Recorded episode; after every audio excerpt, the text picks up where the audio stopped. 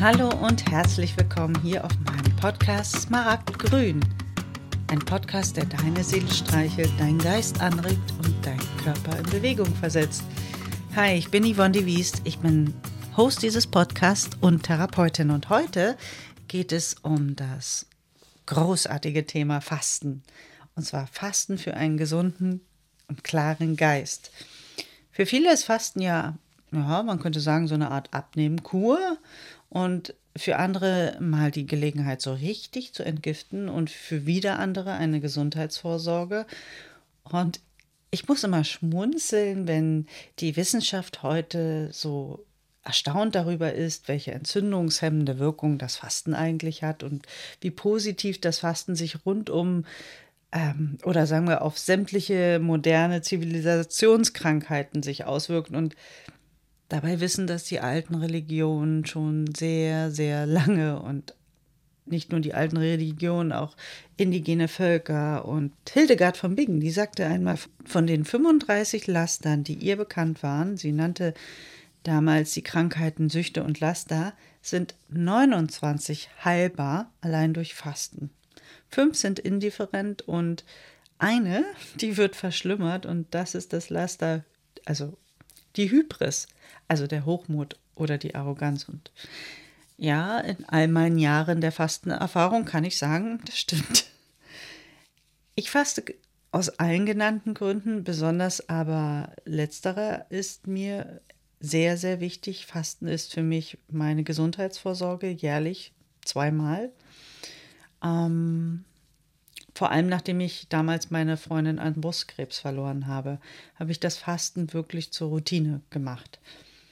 Es gab davor aber auch immer wieder Phasen in meinem Leben, da spürte ich ganz deutlich so, jetzt hilft nur noch die Reset-Taste drücken. Das heißt für mich, ich ziehe mich mindestens eine Woche zurück, besser zwei, um zu fasten. Weil Fasten ist meine Gesundheitsvorsorge und zwar auf allen Ebenen. Ich äh, entgifte nicht nur körperlich, ich entgifte auch geistig, seelisch. Ja. Da werden nicht nur falsch gewickelte Proteine in meinen Muskeln oder Fettzellen verstoffwechselt, freigesetzte Schlacke ausgeschieden, auch meine Psyche klärt sich. Und nach wenigen Tagen stellt sich eine, ja, es ist so eine gesteigerte Klarheit. Ich denke sehr viel schärfer, ich schlafe besser, ich fühle, wie auch der Zugang zu meinem Inneren plötzlich frei ist. Ja, ich bin sehr viel empfindsamer, sensibler, dünnhäutiger. Und das ist, so finde ich, auch die beste Zeit, um mal so richtig aufzuräumen. Also wandern, ich schreibe dann, ich meditiere, ich mache Breathwork. All das hilft mir sehr. Und nach zehn Tagen fühle ich mich dann meistens wie neugeboren. Also richtig kraftvoll aufgeladen mit viel positiver Energie. Und ich merke, dass mein Rucksack da hinten, den ich immer mit mir rumschleppe, ja schon wieder einem einiges leichter geworden ist. Und wenn du das auch willst, dann möchte ich dir mein Fastenretreat vom 9. bis 18. Februar ans Herz legen. Sind noch Plätze frei? Schau mal in die Shownotes, da findest du den Link zum Fastenretreat, denn wer bei mir fastet, der fastet nicht nur körperlich, sondern es geht wirklich auch um die geistig-seelische äh, Entgiftung. Ja, um dein Potenzial zu entwickeln, natürlich. Ähm, deswegen arbeite ich in den Fastenretreats hypnotherapeutisch.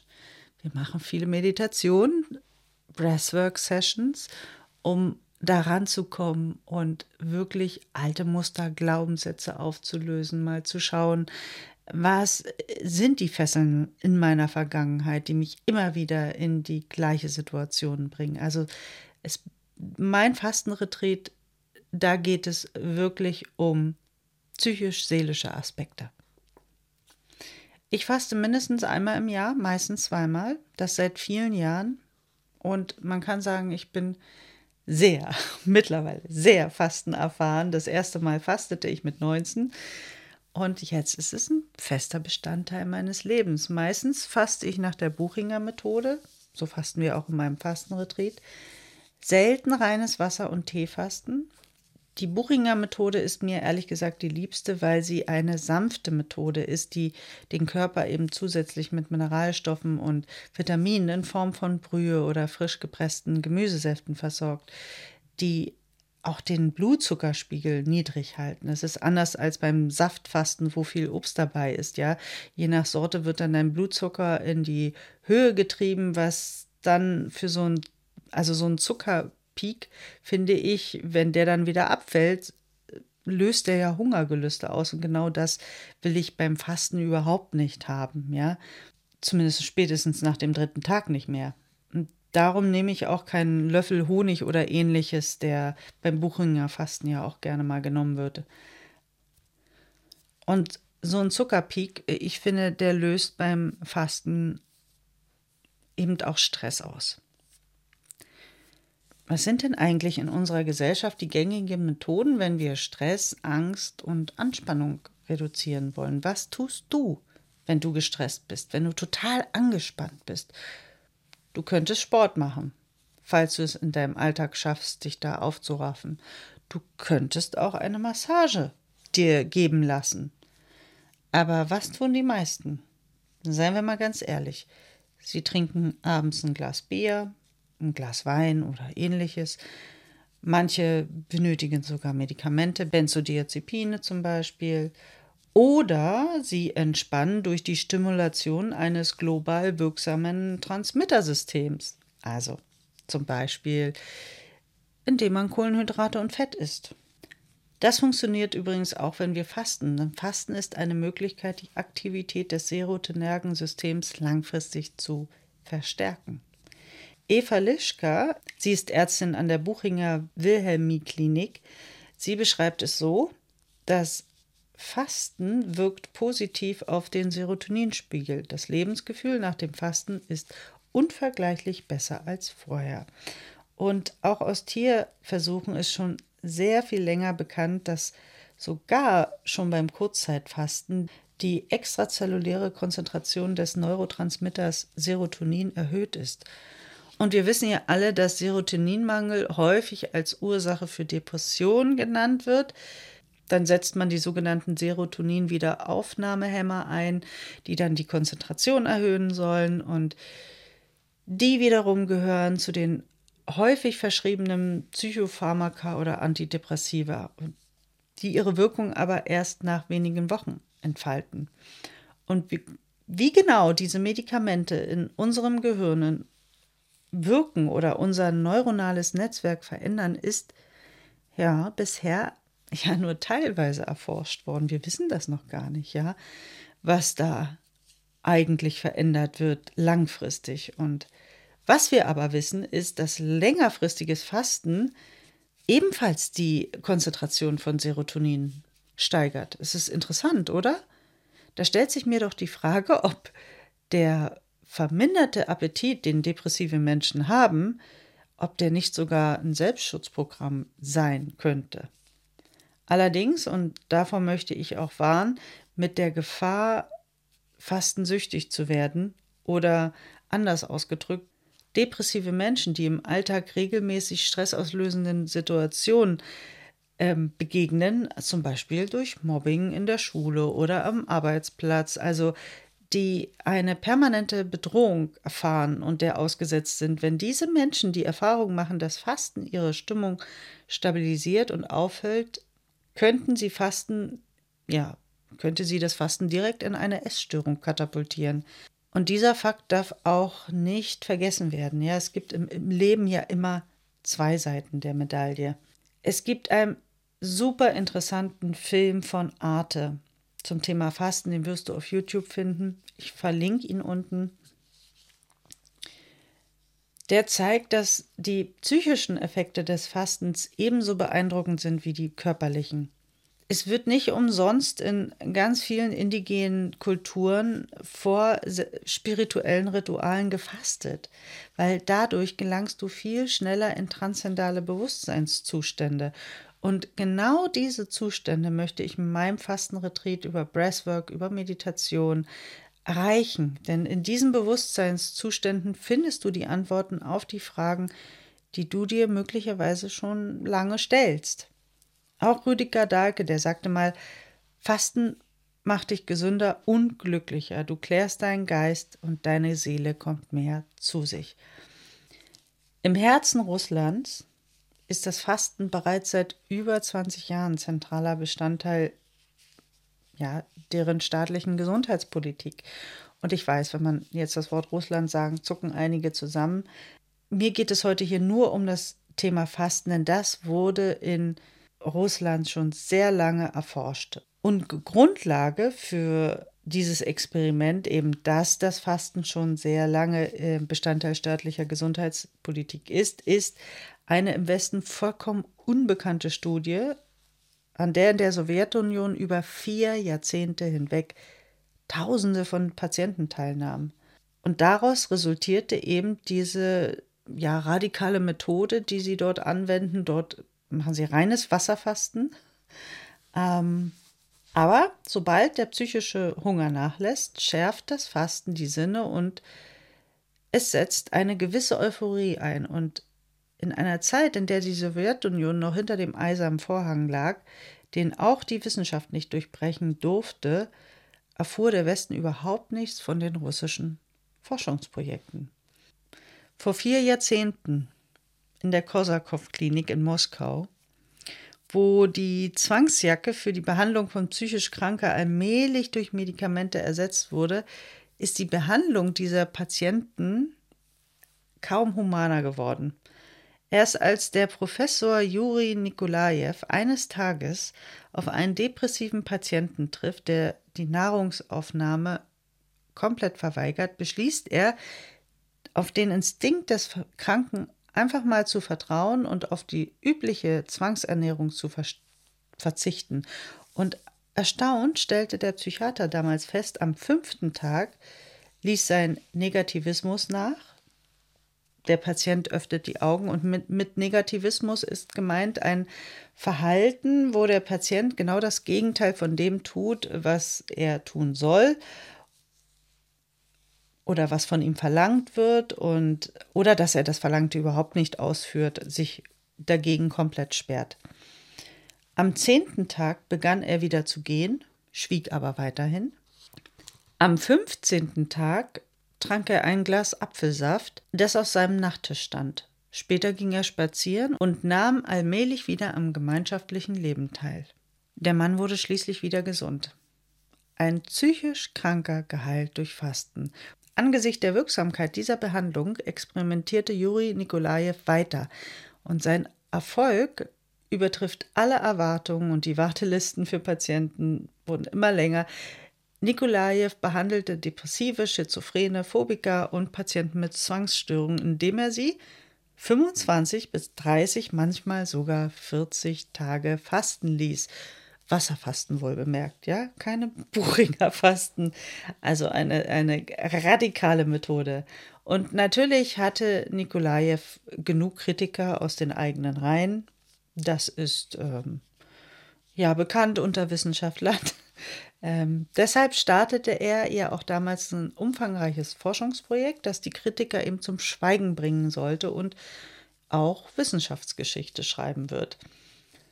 Hunderte von Patienten werden während und nach ihrer Fastenkur genau beobachtet.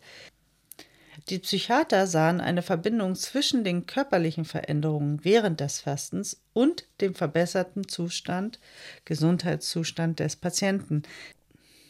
Der Psychiater Valery Govitsch, der 18 Jahre lang an der Seite von Nikolajew gearbeitet hat, der sagt in dem Film, ähm, das Heilfasten hat nicht nur einen Einfluss auf psychische Abweichungen und Störungen, vielmehr ändert sich auch die Persönlichkeit selbst in gewisser Weise. Beim Fasten lässt sich ein psychostimulierender Effekt, ein antidepressiver Effekt beobachten. Dieser stellt sich sowohl in der ersten Fastenwoche als auch in der ersten Aufbauwoche ein. Zudem hat das Fasten auch einen sedativen, beruhigenden Effekt. Er kann nach der Krise, nach dem Wendepunkt beobachtet werden. Nikolajew behandelte insgesamt 8000 Patienten. Bei über 70 Prozent von ihnen bewirkte das Fasten eine deutliche Verbesserung, die bei 47 Prozent sogar noch nach sechs Jahren feststellbar war. Einige konnten ein normales Leben führen und eine Familie gründen. Professor Dr. Michalsen hat ebenfalls mehrere Studien zum Thema Fasten geleitet. Und er stellte fest, dass ein erhöhter Spiegel des sogenannten Glückshormons Serotonin eine stimmungsaufhellende Wirkung auf die Fastenden hat. Als er damals interviewt wurde für diese Doku, kannte er die russischen Studien zu diesem Zeitpunkt nicht. Aber auch Michalsen beobachtete eine reduzierte Schmerzempfindlichkeit und eine erhöhte Sensibilität der Insulinrezeptoren. Nach der Fastenkur waren die Patienten bereit, ein gesünderes Leben zu führen. Michalsen sagte auch vor laufender Kamera, wenn er Studien gemacht hätte mit einem neuen Medikament und die hätten, dieses Medikament hätte die gleichen Ergebnisse wie das Fasten, dann würde er mit Sicherheit jeden Tag einen Telefonanruf bekommen und mit Anträgen, Fördermitteln, Geld für neue Wissenschaft überschüttet werden. Aber beim Fasten nimmt man es wahr, findet es vielleicht interessant, aber es wird nicht weiter gefördert. Obwohl sich gerade hier etwas ändern muss, denn Kritiker bringen ja immer wieder das Argument, es gebe nicht genug Studien. Was sich natürlich leicht sagen lässt, wenn kein Geld dafür zur Verfügung steht, um solche Studien durchzuführen. Was mich Halsen zu dem Zeitpunkt des Drehs nicht wusste, dass es in Russland bereits umfangreiche Daten und Studien gibt, diese aber am Westen nie bekannt waren bzw. auch nicht übersetzt wurden. Und noch etwas Interessantes fand ich in der Doku von Arte, also schau es dir unbedingt an, es ist so sehenswert.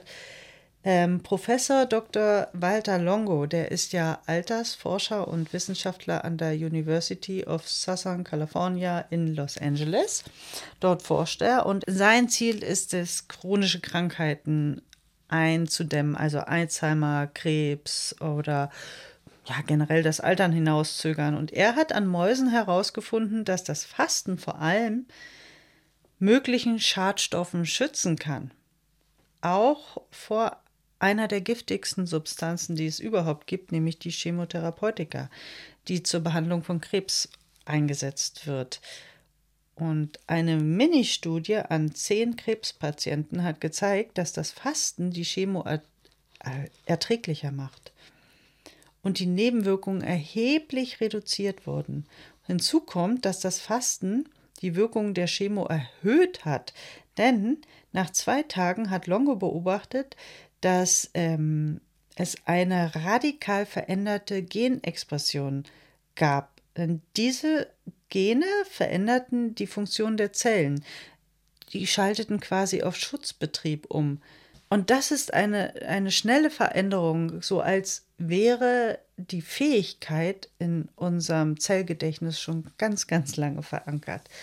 Krebszellen hingegen, die wissen das nicht mehr. Sie haben nämlich eine genetische Mutation erfahren und denen ist ihr Evolutionsgedächtnis verloren gegangen. Die schalten konträr zu den gesunden Zellen. Also ihre Schutzmechanismen funktionieren dann überhaupt nicht mehr.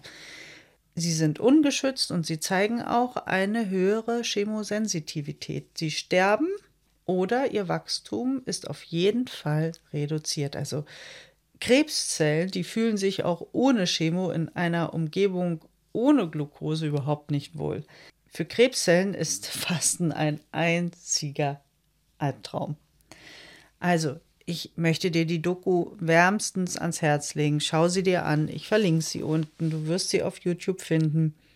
Es ist phänomenal, wie Fasten nicht nur körperlich, sondern geistig, seelisch und psychisch wirkt. Und nochmal, wenn du wirklich Lust hast und spontan bist und sagst, ja, ich brauche jetzt auch mal die Reset-Taste. Ich muss die jetzt einmal drücken. Ich möchte wieder zu mir kommen, äh, bei mir ankommen. Ich möchte mal körperlich, geistig, seelisch entgiften, meinen Ballast im Rucksack loswerden, ähm, mich neu auf neue Glaubenssätze ähm, einstellen, die alten loswerden, die alten Muster auflösen, Blockaden, die ähm, mich fesseln, an die Vergangenheit auflösen.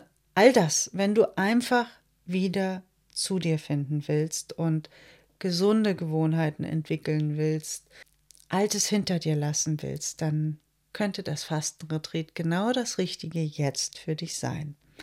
Eine neuntägige Reise zu dir selbst. Ich freue mich sehr, wenn du dabei bist. Es, wie gesagt, es sind noch Plätze frei. Ähm, es ist übrigens auch ein kleines Fastenretreat. Mehr als sechs Teilnehmer nehme ich nicht, weil auf mehr als sechs kann und möchte ich mich in den neun Tagen nicht ähm, konzentrieren.